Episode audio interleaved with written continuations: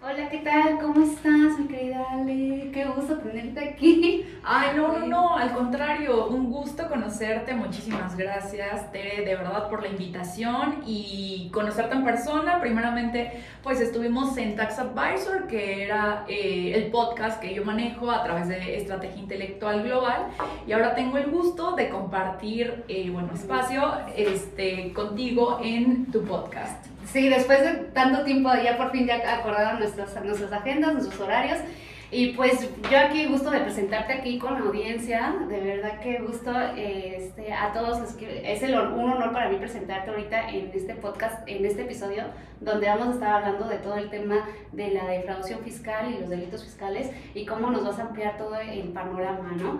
Y pues quiero presentar a Alejandra Higuera, abogada, fiscalista y pues una mujer, ¿no? O sea, yo te admiro totalmente, te sigo, desde que te conocí he seguido paso a paso tu trayectoria, pero pues bueno, yo no quiero, ahora sí, no quiero eh, robarme el, el, el, show, ¿no?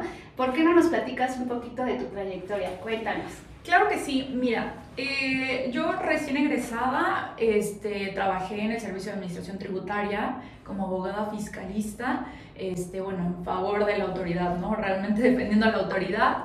Eh, pero pues bueno, eh, posteriormente quise probar del otro lado, ¿no? Realmente el del lado del contribuyente, no te voy a mentir, la verdad es que en ocasiones, pues en, en cuestiones internas, sí se manejan ciertas arbitrariedades, ¿no? Entonces al final digo, bueno, creo que también tenemos que probar de ambos lados para saber eh, en específico, pues bueno, eh, en sí, ¿quién tiene, quién tiene la razón, ¿no? O sea, sabemos que si eh, se cuenta una historia únicamente por parte de una persona, o sea, la parte caperucita, pues el lobo siempre va a quedar como el mal, ¿no? Entonces, pues es en el caso de los contribuyentes. Sabemos que sí existen muchas situaciones de los contribuyentes que actúan y que a veces abusamos realmente de el, sentido laxo que tenían nuestras autoridades eh, fiscales en este caso, que no se realizaban situaciones bastante complicadas o no sé, eh, pues iban encaminado a, realmente a, a, que fuera... al, al, pueblo, ¿no? Exactamente, o sea, realmente en sancionar, ¿no? Al contribuyente. Al inicio sabes que, bueno, como también el sistema de justicia penal, pues es un poco bastante, eh, pues bueno, no es, no es completamente ¿no? Ajá, o sea, no es completamente coercitivo con todos los delitos que existen eh, aquí en México, entonces imagínate en cuestiones fiscales, ¿no? Entonces, pues con, con este escenario, lo que empezó a, a, a realizar por parte de los contribuyentes em, es que empezaron a, pues bueno, abusar un poquito de estas medidas completamente por parte del sistema este, fiscal. Y pues bueno, de acuerdo a algunas reformas, este, directamente, pues bueno, eh, se, se, comienzan a, a, ser un poquito más coercitivo, ¿no? Directamente. Pero bueno, eh, comentándote la parte de mi trayectoria, que ahorita ya quiero entrar como que a la parte de todo completamente del tema, pero eh, analizando estos dos aspectos, pues bueno, estoy eh, posteriormente en un despacho que se dedicaba en defensa de materia este, fiscal. Y este, este despacho, pues bueno, de ahí fui directora jurídica me gustó muchísimo la, la, materia fiscal, pero más del lado del contribuyente, ¿no? Como te decía, realmente por ciertas arbitrariedades, ciertas situaciones que podemos defenderlos. Entonces de ahí eh, realizo una maestría este, en, Derecho Fiscal, bueno, enfocado a la parte del Derecho Fiscal y tengo la oportunidad de irme a España y también pues analizo como que el sistema eh, fiscal de, de, de España. Me gustan muchas situaciones que existen en España porque es inclusive uno de los países que cometen menos delitos de defraudación fiscal. Entonces, este, bueno, ya posteriormente a este, a este, este proceso que tengo como, como en la materia fiscal, pues es que intentó independizarme completamente. Este, bueno, creó la firma, que, que bueno, ahorita es eh, Balance Law Firm, y nos especializamos en materia jurídica fiscal. Entonces, específicamente en las empresas que se encuentran en procedimientos de fiscalización, ya sea una visita domiciliaria, una revisión de gabinete, y que posteriormente a ello puedan tener un crédito fiscal. Entonces, pues justamente posteriormente a este, este tipo de procesos es que se derivan eh, los delitos de defraudación fiscal, ¿no? Entonces, y ahorita, bueno, me encuentro en, eh, estudiando el doctorado, eh, también uno de los temas que me encuentro analizando como a profundidad justamente son las empresas que facturan operaciones simuladas y las arbitrariedades por parte de las autoridades fiscales, ¿no? Sabemos que en ese listado no son todos los que están y no, no realmente todos los que faltan, o sea, se encuentran en ese listado o, viceversa, ¿no? O sea, realmente hay muchos que, que no están ahí y, que no cometen, exacto, y que no cometen este tipo de situaciones y están y viceversa. Entonces, eh, pues ahí trato de, de, de, pues bueno, analizar este, este tema para aportar un poco y pues bueno, en este, en este sentido es mi tesis para para ver si se puede regular un poco más a fondo, ¿no? Entonces, sí, interesante. Sí, así es. Ahorita, o sea, realmente esa es la parte de mi trayectoria en materia fiscal. Eh, es uno realmente de la materia que me apasiona muchísimo. Es, como te decía, defender a las empresas. Realmente este, encontramos especializándonos también en el nicho de la construcción. Porque fíjate que de acuerdo a un estudio por parte de la UNAM, y por una universidad, creo que la Universidad de Texas, de Estados Unidos, eh, realmente detectó que este nicho era uno de los que más defraudaban al fisco.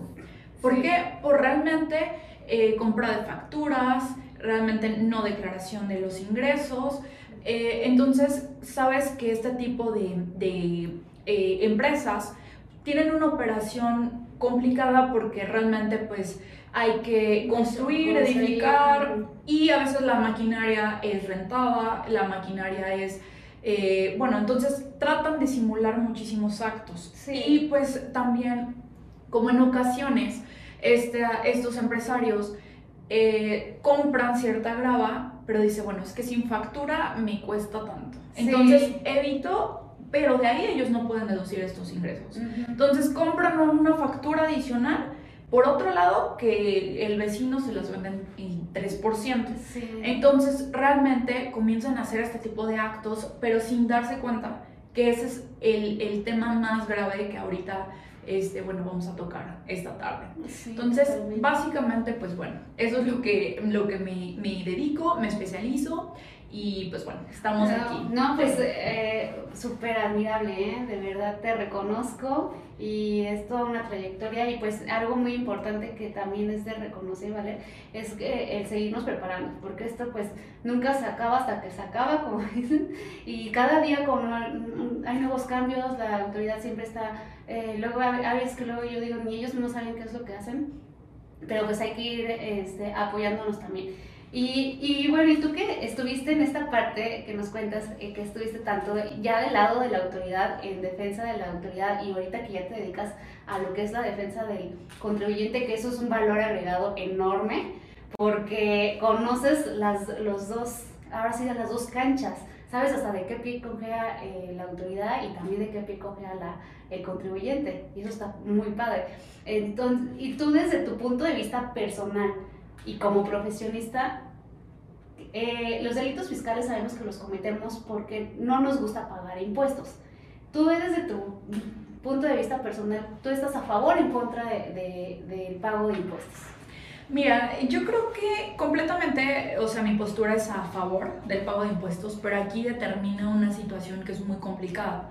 Sabemos que tenemos un problema muy grave en el país que es de corrupción. Totalmente. Entonces, eh, si pagáramos todos los impuestos y nuestras calles, nuestra seguridad, nuestro alumbrado público, nuestra educación estuviera como Suiza o estuviera como Estados Unidos, te lo apuesto que realmente haríamos un pago de impuestos con mayor gusto y de una forma mayormente eh, proporcional y equitativa.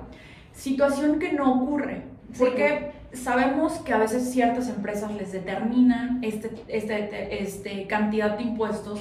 Dice, bueno, me han llegado realmente personas y dice, bueno, es que, licenciada, tengo un crédito de 40 millones de pesos. Si yo pago ese crédito fiscal de 40 millones, que aparte adicionando, la autoridad le agrega de su cosecha, Ajá. no es que específicamente deba los 40 millones, ahorita lo analizamos un poquito cómo se determina esta parte del crédito y cómo es que ellos también abusan, ¿no?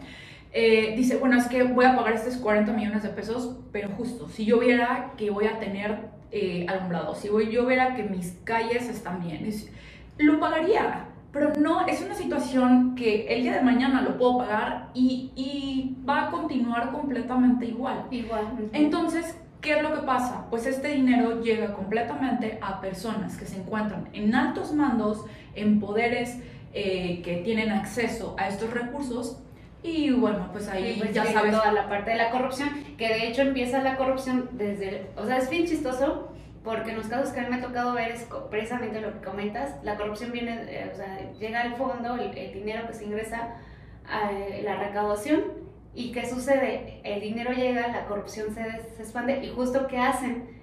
Agarran, eh, o sea, con el tema de facturas. O sea, ellos sacan a través del dinero, el gobierno saca su, su, no sé, sus ingresos, el tema del gasto público, todo lo que le- les eh, dieron, en, no sé, para gastarse en el año, este, lo sacan a través de, de facturas. Entonces es bien chistoso porque el gobierno, el mismo gobierno está queriendo combatir a, la- a las factureras y ellos mismos son también clientes de las mismas factureras Eh, claro. no sé, o sea, y no sé si se llegó a tocar aquí un caso, pero entonces es un caso, o sea, va a seguir habiendo demanda, ¿no? Entonces, ¿por qué? Porque las personas van a seguir interesadas en seguir vendiendo facturas porque siempre va a haber alguien que compre y tanto las personas, tanto los ciudadanos que son los que queremos defraudar al fisco este, para no, no pago de impuestos y tanto el gobierno compra las facturas para volarse el presupuesto. Exactamente, ¿no? Eh, tal es el caso como, no sé si recuerdas, me parece que fue en 2020 o Ajá. 2019, el, el gran plan maestro. La estafa maestra. La, est- la esta- estafa maestra. Y, e inclusive, pues bueno, de ahí deviene con ciertas universidades en que se desvía muchísimo recurso Recursos, y existe una red completamente que se, que, bueno, ya en este caso se puede denominar carrusel, que se va facturando una con otra y al final, pues bueno, se va sacando el dinero y, pero hace ese efecto, ¿no? Sí, completamente como un efecto dominó. Ajá. Entonces, para supuestamente simular que sí están realizando las operaciones y comprobar que efectivamente pues estas, estas situaciones están ocurriendo. Sí, Eh, situación que también el fisco ya tiene previsto y ya detecta ciertos esquemas en cómo se comportan ciertos contribuyentes. Entonces, tal es el caso que pues detectó este, todo este plan a nivel nacional y lo detecta a nivel internacional, también Sí. con el uso de paraísos fiscales y empresas offshore y demás. Entonces, eh, es todo un tema, realmente a mí, a mí me encanta, pero fíjate que es una situación que a veces se cometen estos delitos sin saber que se están cometiendo, principalmente, Sí, ¿no? principalmente, exacto. Y, por, y desde ahí, por, yo llevar, esto nos llevaría a la, a la segunda pregunta.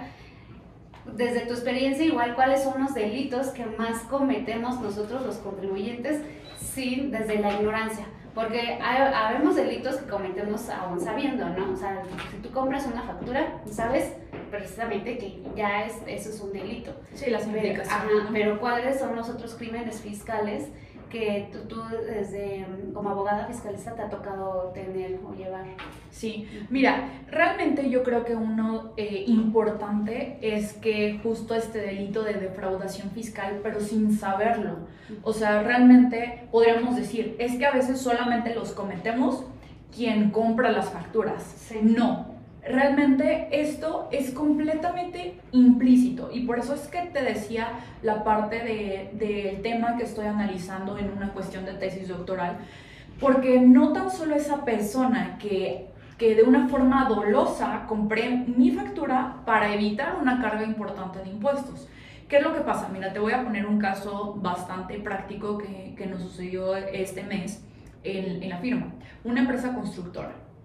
Esta empresa constructora se encuentra en procedimiento de fiscalización, que estaba en visita domiciliaria. Esto realmente para eh, comentar un poco a detalle qué es lo que sucede. Bueno, llega el SAT y dice, bueno, te vamos a revisar todo un ejercicio fiscal.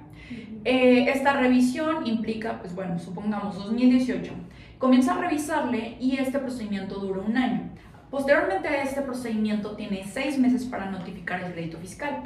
Durante este procedimiento, en una visita domiciliaria, como su nombre lo dice, la autoridad visita el domicilio del contribuyente. Entonces, imagínate, está este, en previo al levantamiento del acta final, llega la autoridad durante cerca de seis meses ya conoció al contribuyente, entraba a su domicilio, le requería papeles de trabajo, contabilidad, este, toda la documentación que, que requería, ¿no? O que, es, que, que necesita. que necesitaba en ese instante. Posteriormente a ese procedimiento le llega una notificación en su buzón tributario, que también comercial. Es muy importante que activen su buzón tributario porque es uno de los medios bueno, de notificación electrónica con la autoridad. Y si no estamos atentos al buzón tributario podemos tener un plazo que se nos pase y caer justamente en estas consecuencias, ¿no? Entonces, bueno, afortunadamente estaban atentos, llega el buzón tributario, eh, este, este oficio recaía en una eh, en que eran empresas que facturan operaciones simuladas de manera presunta, que es el artículo 69b, primer párrafo, que lo que establece es que de primera instancia te va a notificar la, la, eh, la autoridad y va a presumir no es realmente una situación ya asegurada, simplemente presume que eres una empresa que factura operaciones simuladas por falta de activos, infraestructura, capacidad material, personal o que se encuentre como no localizado.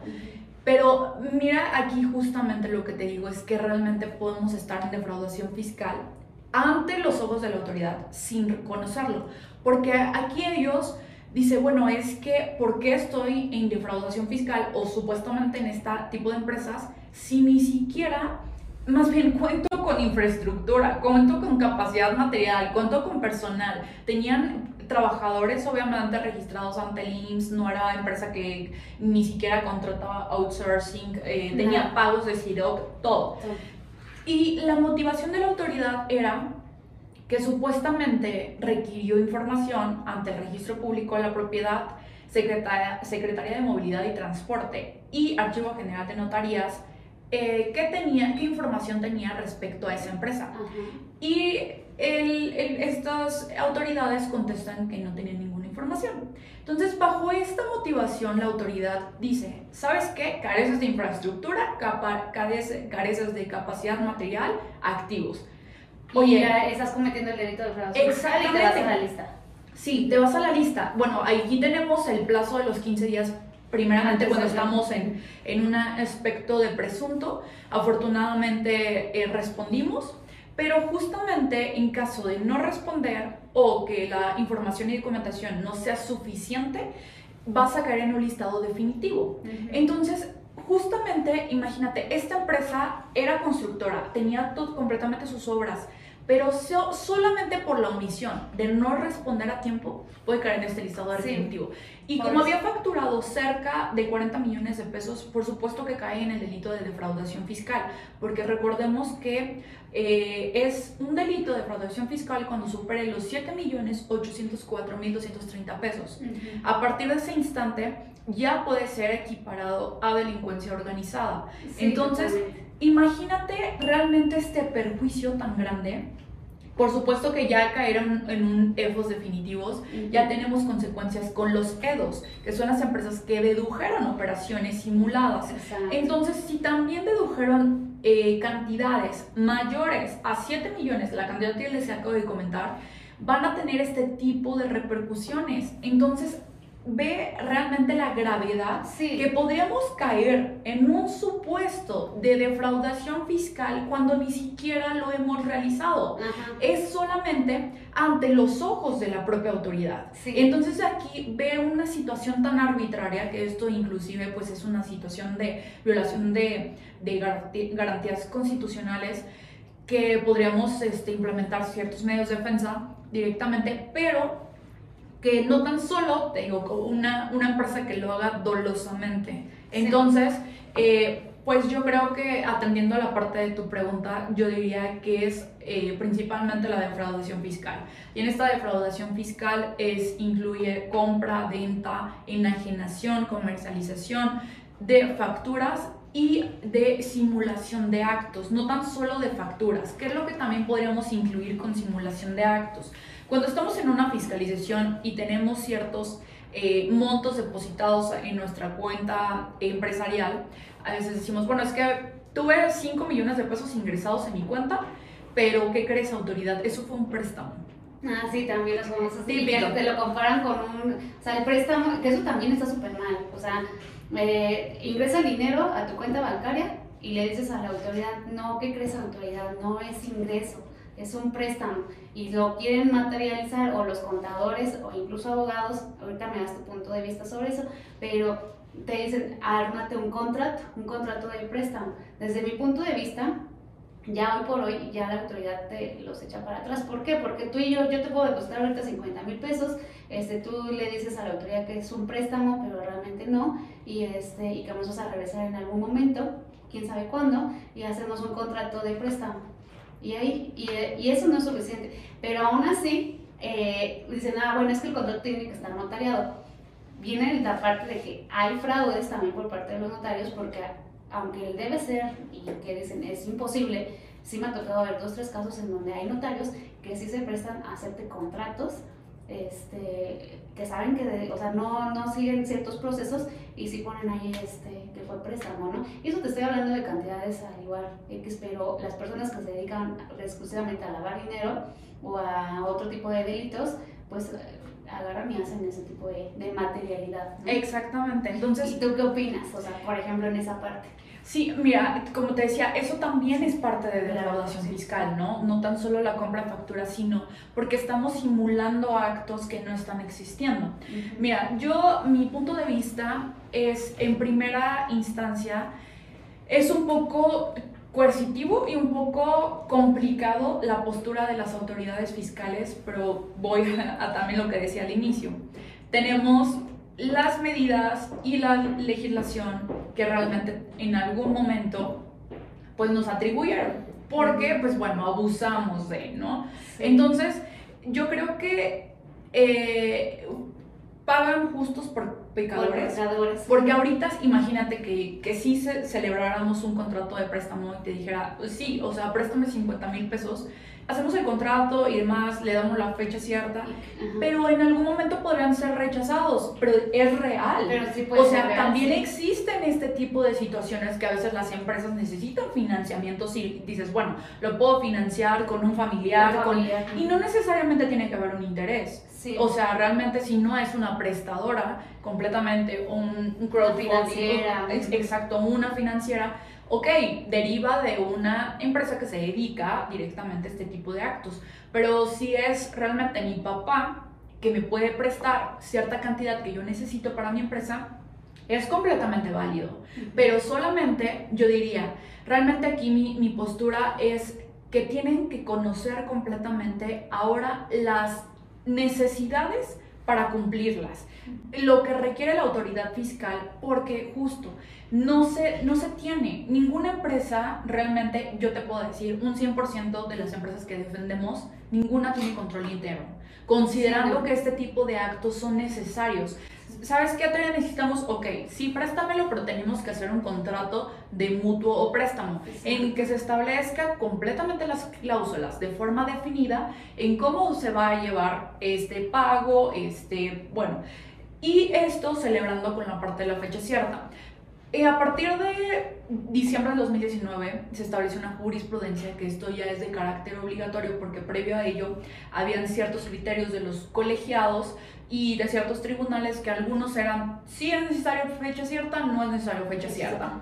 Entonces se unificó y ahora a partir de 2019 es necesario la fecha cierta. ¿Ok? ¿Cómo se va a dar esta fecha cierta? A través de esta jurisprudencia ante el registro de un fedatario público ante registro de algún este, notario público y ante o ante la muerte de algunos de los contribuyentes, de los pactantes.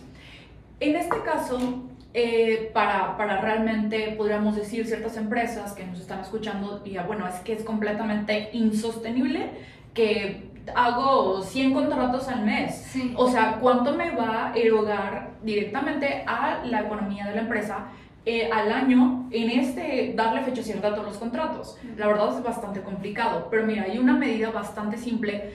Primero es a través de, eh, bueno, es una recomendación a través de Prodecon, en el cual podemos subir nuestro contrato en el apartado de avisos del buzón tributario se va a arrojar una constancia de firmado y obviamente es lo como que comentábamos al inicio es el medio de comunicación con la autoridad y al final este firmado va a decir fecha, hora y la cadena digital. Totalmente, sí, y se ve la buena fe del contribuyente. Exactamente. la, voluntad y la transparencia de eso.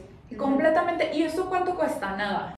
Cinco minutos. O sea, realmente llevar un control completamente del personal que tiene que hacer en el momento de hacer cada contrato, se otorga fecha cierta. Hay otras también, otras plataformas que son autorizadas por la Secretaría de Economía, que otorga la fecha cierta. Esto compras como ciertos este, timbrados, supongamos vas a hacer 500 al año, compras un paquete de, de, acuerdo a tus necesidades, también es bastante, bastante eh, accesible y por cada contrato lo subes y se otorga directamente la fecha cierta. Esto es autorizado por la Secretaría de Economía y por ende, pues bueno, este va a ser con una cuestión del, del, SAT. Entonces, siempre y cuando este tipo de actos no lo conocen y sabemos que ahorita lo realizan y están eh, sucediendo miles de actos jurídicos, sin conocer, sin completar realmente todas estas características sí, Exacto. Y, y, es muy importante también, yo creo que aquí algo que tenemos que dejar como mucho de mensaje eh, es que de alguna manera tenemos sí que combatir y que dejar nosotros de comprar facturas. O sea, sí o sí. ¿Por qué? Porque es un riesgo y, y que en algún momento deja de que ya el tema del, del pago no pago de impuestos sino como dices, o sea, la autoridad no cuenta con luego con todos los elementos para demostrarte si realmente sí estás cometiendo el delito o no. Pero mientras el procedimiento y el tiempo que te, que te va a mm, eh, eh, costar demostrar a la autoridad, este, pues cuánto tiempo no va a pasar. Por ejemplo, te cuento el caso de una persona donde, de un cliente donde, mm, este, donde él platicaba, o sea, yo le decía, es que, eh, me decía, es que mi contador y mi abogado este, me dicen que no me preocupe porque la autoridad no va contra las personas que compramos las facturas, sino la autoridad va contra las que venden las facturas. Y pues sabemos perfectamente que no, ¿no? O sea, que... Yo diría que la inversa, ¿no? Esa es la inversa, exactamente. Que la autoridad y que realmente quien va a terminar pagando las consecuencias va a ser quien compró las facturas. Así sean 20 pesos, o sea, todo. Y, cuál, y, y, y muchos dicen, bueno, no, ahorita también ya ves que está mucho el tema en redes sociales de que ya muchos dicen, ah, pues entonces seguimos comprando facturas porque ya no amerita este, cárcel, o si no rebaso los 7 millones, pues no, ya no, no me toca cárcel, nada más pago la multa. Y de verdad a mí lo han hecho, por ejemplo, hasta en TikTok, no hay un contenido. Me dicen, ay, no pasa nada, nada más agarran, la autoridad va a tener mi multa y ya este, pago mi multa y no pasa nada. Entonces, en el caso de este chico era uno de ellos que pensaba así. ¿Qué sucede? Él compraba facturas, metía eh, gastos y resulta que a una de esas empresas a las que le compró lo de las facturas, se, esa, esa, esa, empresa no era tanto de que se dedicara al tema de declaración fiscal, porque esa empresa hasta pagaba impuestos, sino que era una empresa lavadora de dinero. Entonces su actividad ilícita de las personas ahí, pues era, no era el tema del narcotráfico, era un tema de, este, pues a mí la verdad, pues ya cuando me vi, pues porque me tocan el tema de niños, ¿no? Entonces era un tema de que tenían una red de prostitución infantil. Entonces fíjate, o sea, digo, ¿cómo tú le estás ayudando a ese lavador, a esa persona que se dedica a una actividad ilícita que es que en algún momento puede ser tu hijo, porque todos estamos en, en la, en la bolita y estamos expuestos y estamos ayudándoles y estamos fomentando que este tipo de personas sigan existiendo y que sigan. Porque mi intención, o sea, la intención del chico era nada más que defraudar, no pagar 15 mil pesos más de impuestos, ¿no? Entonces, decía, es un tema de defraudación fiscal, dice, no me voy a la cárcel, ya me aconsejaron mi abogado, me aconsejó mi contador, y eso. Entonces, ¿qué pasa? Le llega, le, le compra al 2% hasta regalada, ¿no? Porque las personas hasta dicen, te, doy la factura a 1%, nada más ayúdame a hacer el cruce, tú deposítame, yo ya tengo el dinero en mi banco, te regreso el dinero ilícito, sucio, te lo doy en efectivo y, este, y yo ya lavé el dinero, tú me ayudaste a lavarlo, ¿no? Y, este, y yo a todo dar y ya con eso pues yo pago impuestos y bien feliz ese es un negocio, porque su negocio es la prostitución infantil. Entonces, cuando lo detectan y ya esta empresa ya es investigada y ya está todo teniendo todo, ya el tema les congelan las cuentas, empiezan obviamente a hacer los cruces de con quiénes fueron sus, los que tuvieron movimientos, operaciones. Llega esta persona y es un contribuyente, un pequeño contribuyente. Entonces lo relacionan con que él está involucrado en una red de prostitución infantil, cuando ni al caso, ¿no? O sea, él ni siquiera nada que ver, nada más porque existía una triangulación de como una compra de factura. Entonces, ¿cómo en algún momento un delito de defraudación fiscal, aunque muchas veces pareciera que no, también nos puede llegar a meter en un delito de lavado de dinero y en delitos tan mayores y, y más que nada hacer conciencia de que de quitarnos esa idea de que, ah, no, este, no, no estoy cometiendo ningún delito o si no, nada más pago la multa. Porque aquí tú, ¿qué me podrías decir sobre eso? O sea, si tú cometes el delito y no rebasas esos 7 millones, este, ya, o no, ya no es defraudación fiscal, nada más pagan la multa y ya con eso ya es suficiente? Sí, mira, qué, qué bueno que tocas ese tema porque justamente a partir de, de cierta eh, declaración de inconstitucional, inconstitucionalidad de eh, la delincuencia organizada equiparable como, como más bien, de la, lavado, de la defraudación fiscal equiparada como, delincuencia organizada, eh, aquí la, la, Suprema Corte estableció que ameritaba a no prisión, a, prisión, preventiva oficiosa. Pero ¿qué es lo que implica esto? Es que, mira, el proceso eh, para formular una querella implica es que el SAT detecta, bueno, que algún contribuyente está cometiendo este tipo de delito, formula una querella, ya sea a través del Servicio de Administración Tributaria o a través de la Procuraduría Fiscal, y lo, lo envía directamente a la, a la Procuraduría General de la República.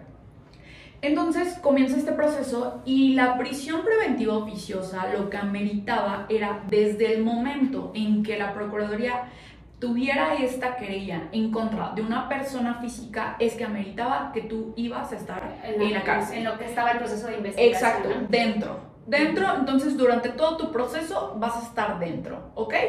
Entonces ahora lo que aplica es que esta prisión preventiva oficiosa se echó para atrás y ya no aplica ya solamente existe sí prisión, pero bueno, vas a llevar un procedimiento y a partir en el momento que seas declarado culpable, sí vas a estar dentro, pues bueno, ya hasta que tengas una sentencia.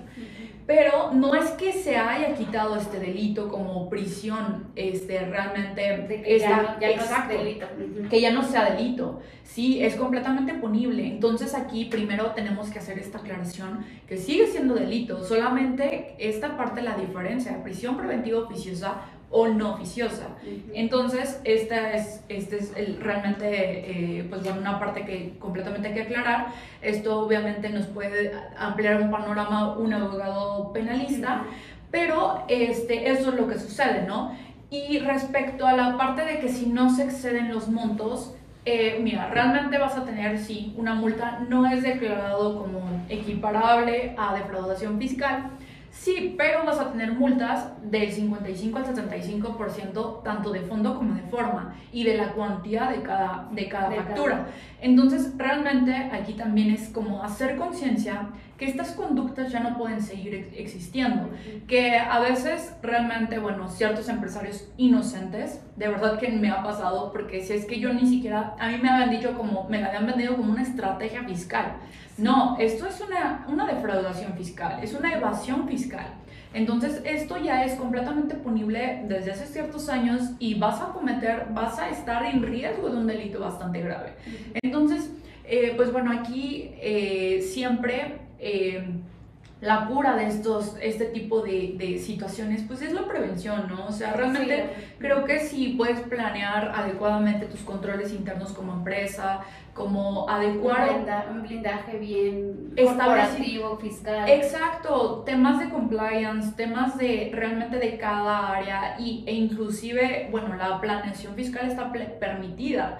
Entonces, la planeación fiscal se podría realizar de una forma no violentando la ley, realizando ciertos esquemas eh, en los cuales, pues bueno, te, te, te relacionas, pero previendo lo que establece la ley, sin defraudar, sin, sin hacer este tipo de actos ilícitos, pues bueno, creo que se podría evitar también, bueno, o se podría realizar una optimización de impuestos, ¿no? Sí, Completamente sin recurrir a este tipo de situaciones. Y como bien lo comentas, a veces este tipo de delitos consideran que, bueno, es que no estoy secuestrando, no estoy matando, no estoy... No, pero justamente, ¿qué es lo que pasa? Con la compra de facturas como te entregan regularmente en efectivo las cantidades, las personas que se dedican a un lavado de dinero, pues ¿qué es lo que quieren hacer? Justamente entregar en efectivo cantidades. Entonces, realizan pues dos actividades ilícitas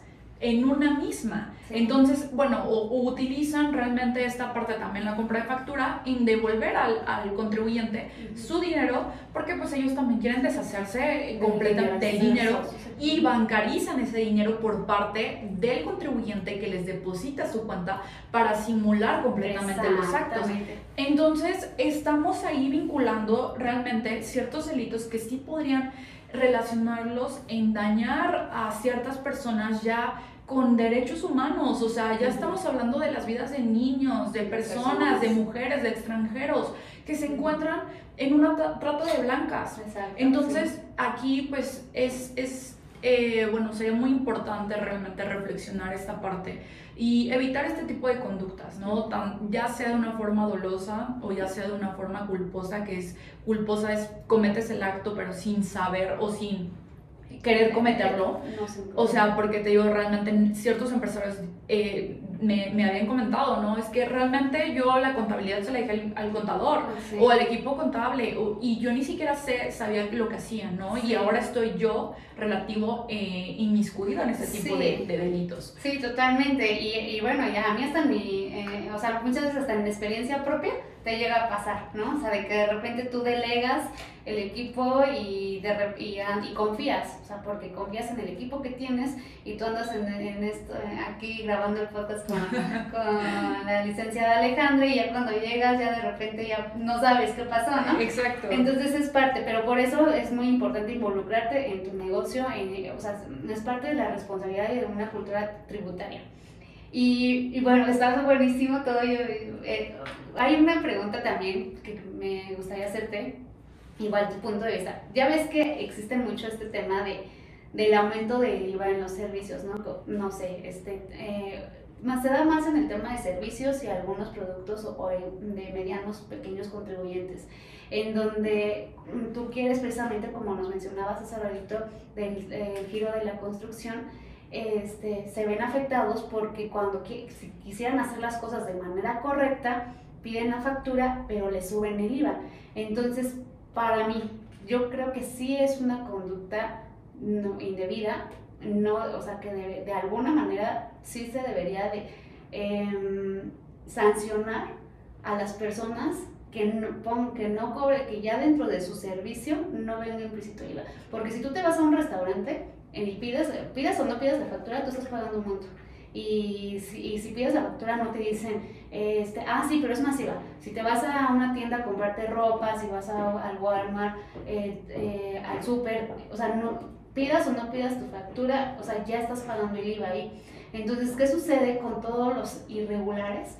En este caso, ya vemos contadores, sabemos abogados, sabemos, o sea, que queremos estarlo por abajo del agua y, y que cuando nos piden en la factura, y me ha pasado, o sea, oye, ah, depositas, depositas, y eh, mandan mi factura, ah, no, pero sería, entonces el precio que te di sería masiva.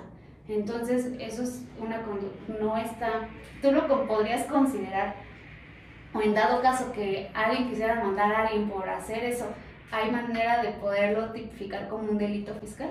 Mira, no está, no está tipificado como, como delito fiscal, pero sí eh, de hecho, el año pasado el SAT empezó con una campaña en, en, anunciar al contribuyente que ese tipo de actos no eran correctos. Sí, no. Y, incluso puso un, un, teléfono para, para acusar o realmente para, para imponer las quejas, pero hasta donde yo sé no existe ahorita una sanción como tal, ¿no? Agregar eh, a, mi, a mi monto el IVA adicional, ¿no? Hacemos la, la, la, compra y fíjate que también me ha pasado, ¿no? O sea, ciertas eh, situaciones bastante desagradables que transfieres y realizas absolutamente, ah, no, pero tal cual como lo comentas, pero no me dijiste que, que querías factura. Oye, no es que te lo diga, o sea, o más bien te puedo requerir ahorita, te lo puedo requerir durante el mes, ¿no? Como dices, cualquier tienda departamental tiene esa opción. Sí, O sea, compras una computadora y dices, bueno, tengo mi ticket, pero lo voy a facturar este, los días 15, ¿no? Los días 25 de cada mes hago todas mis facturas y directamente para, para, para mi empresa. Y, y, aquí justamente ya como contribuyente dice, no, es que tienes que pagarme el IVA. Entonces, pues en primera es una situación que se podría presumir evasión fiscal, porque obviamente lo que trata esa persona es no, no, emitir una factura, que con la factura estamos eh, mostrando al SAT que tenemos un ingreso. Entonces, al no mostrar directamente la parte del ingreso, pues bueno, eh, ese ingreso se queda debajo del agua, no pago ISR y por supuesto el IVA, pues bueno, tiene que pagar el, el, el, el cliente final implícito dentro de nuestro precio. Como dices, o sea, no somos Estados Unidos como realmente cualquier este, eh, precio lo ves y son 10 dólares más tax, ¿no? O sea, realmente sabemos que en caja va a ser más tax. No, en nuestra legislación mexicana se establece que cada precio tiene que estar implícito el IVA. Entonces, pues bueno, yo creo que, que sí debería de ser sancionado porque también implica una evasión fiscal. Sí, total. Y por supuesto que también esto afecta al contribuyente que consumió, ¿no? O sea, no puede acreditar estas facturas que son deducibles para su, su, empresa y dice, bueno, ok, no lo meto como deducible, pero no realmente no sabe la implicación que puede llegar a tener de forma eh, gradual, o sea, el ISR, el IVA, acumulándolo mes con mes, directamente para una declaración anual, pues esto, si evitas todas estas facturas, se les puede incrementar muchísimo. Entonces, a veces falta este tipo de, de conciencia también para que ellos lo, lo, sepan adecuadamente y no olviden pedir sus facturas durante el mes, ¿no? Y que, que esto eh, ayuda directamente a su carga tributaria y, y deducir de forma completamente legal, ¿no? Entonces, pues esa es, ese es realmente como mi opinión relativo a esta parte de IVA. Y, total, y, que, y aunado, aunado a eso, también con el ejemplo que hablamos hace rato sobre todos los lavadores de dinero y la trata de blancas, prostitución y todas las actividades ilícitas, también el, el hacer eso, el de no, no cobrar, eh, no facturar o querer cobrar más IVA, también de alguna manera somos eh, este, partícipes o estamos participando a que ese tipo de actividades ilícitas sigan existiendo. ¿Por qué? Porque al momento en que negamos la factura a la otra persona, ¿qué va a hacer? Va a ir a comprar una factura. Yo se la estoy negando, entonces él dice, pues, lo, el, el mismo ejemplo que pusiste al inicio, que dice, no me la la constructora no se la compra realmente a quien le compró el material, entonces busca una facturera, ¿no? Entonces, este, lo están orillando a que busque ese servicio por otro lado. Y este, entonces, yo creo que al final todos somos responsables y entonces todos estamos participando directa o indirectamente en, en cosas mucho más graves y, y, en y terminaría con la frase esta que dice, tanto mata la vaca eh, quien como el que la mata, como el que le agarra la pata. sí, Exactamente. Oye, sí. Ale, y pues ya por último, ya porque te digo que yo me descoso y por mí... No, yo también, así que nos encantan estos temas y yo creo que podríamos seguir hablando toda la tarde. Toda la tarde. Eh, ¿tú, ¿Qué recomendaciones nos podrías dar para evitar precisamente caer? Ya nos mencionaste el tema de compliance, eso, pero habemos este, empresas o emprendedores que, que, al igual pues están empezando y que, no sé, algún tipo, algún tips, recomendaciones. Claro, mira, principalmente la materialidad.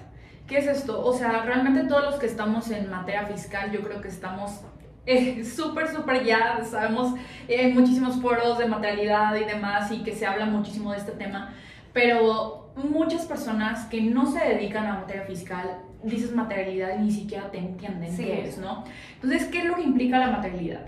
Es establecer desde un inicio previo perdón, desde previo a un servicio o producto contratado, durante y posterior, cómo sucedieron las cosas.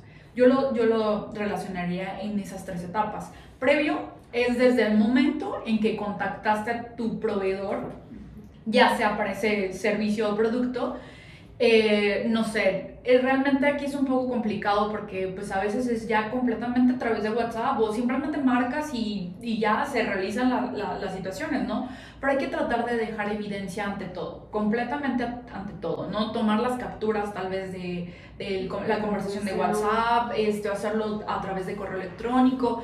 A veces se, me, me llegan a decir, bueno, es que eso no es absurdo. Claro, es absurdo, pero ante una revisión, eso es lo que quiere ver la autoridad. Sí, Entonces, eh, posteriormente, durante la, perdón, el periodo de, los servicios o, o, productos, que inclusive la parte de los servicios es un poco más complicado porque estamos hablando de intangibles, ¿cómo vamos a demostrar? No? Realmente aquí yo, yo lo relacionaría como, bueno, fotografías, el contrato de prestación de servicios, eh, recordando la parte de la fecha cierta, eh, la, la, forma en cómo se llevó a cabo esa, ese servicio o producto eh, ciertos dictámenes finales que, que ellos se, entreguen directamente pues, al, al, cliente, eh, en el cual qué temas se abordaron, cómo se, se relacionaron, cómo se llevaron a, a, cabo. Y de forma interna es ese, esa situación o ese, ese contra, contrato de ese proveedor,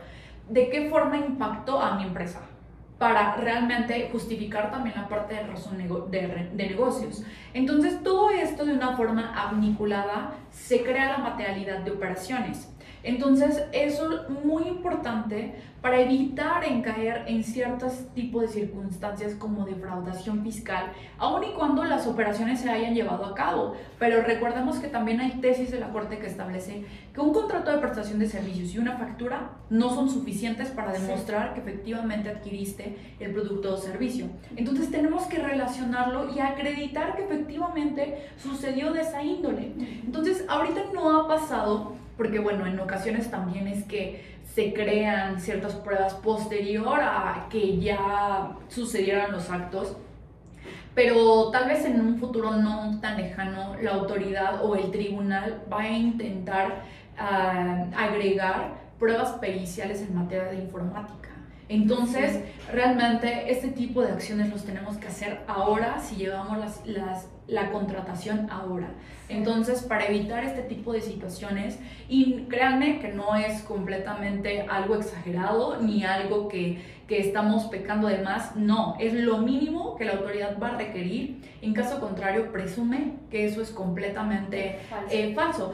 Ahora bien, puede que aún así creando este tipo de situaciones lo crea falso, pero estamos, si nos vamos ante un tribunal y tenemos todos estos elementos, tenemos una un porcentaje bastante alto en ganar completamente, ¿no? Entonces, yo creo que esto sería como la principal recomendación en este aspecto de defraudación fiscal, que como comentaba, ¿no? Podemos caer sin ni siquiera cometer los actos completamente dolosamente. Y ni siquiera, a veces ni siquiera cometerlo. O sea, tan solo una, eh, una omisión de un cumplimiento que te dan requerimiento, esto podría ser causa y podríamos llegar a este tipo de consecuencias.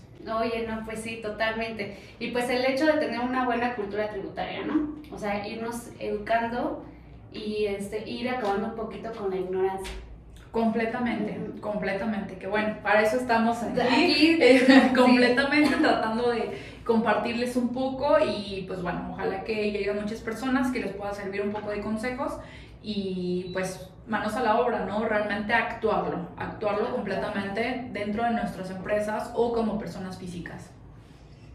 Muchísimas gracias, Miale. Eh, Me, se me sacó la voz ya. No te preocupes, no te preocupes. Estoy emocionada ya.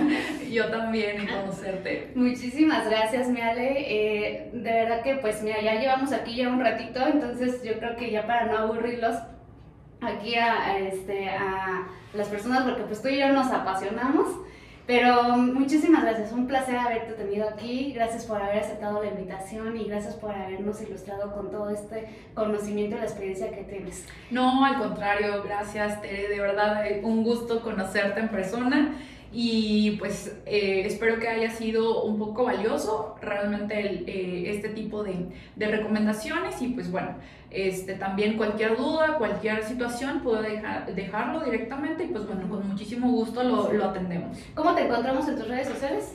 Mira, como de forma personal estoy como Alejandra Higuera, eh, Facebook y, e Instagram pero el, el, directamente de la firma es Balance Law Firm. Balance Law Firm, este, y ahí está, ahí tenemos eh, canal de YouTube, eh, estamos en LinkedIn, estamos en Facebook y también estamos en Instagram. Entonces ahí realmente es como que la parte del contenido que subimos en materia fiscal, eh, y pues bueno, sería muy importante que también pues, quieran seguir para que puedan conocer un poquito. Y tú, aparte del podcast también, ¿no? Ah, sí, claro, y el podcast, eso es de forma quincenal, se llama Tax Advisor, justamente emitimos ciertas recomendaciones fiscales. Son los viernes cada 15 días a las 12 del día a través de la página de Facebook de Estrategia Intelectual Global. Entonces, por ahí pueden encontrarnos. Pues, ya saben, entonces, si quieren tener una buena asesoría, este, un buen equipo corporativo, contador, abogado fiscal. Entonces yo creo que, pues, ¿qué más, no? ¿Qué más buscan?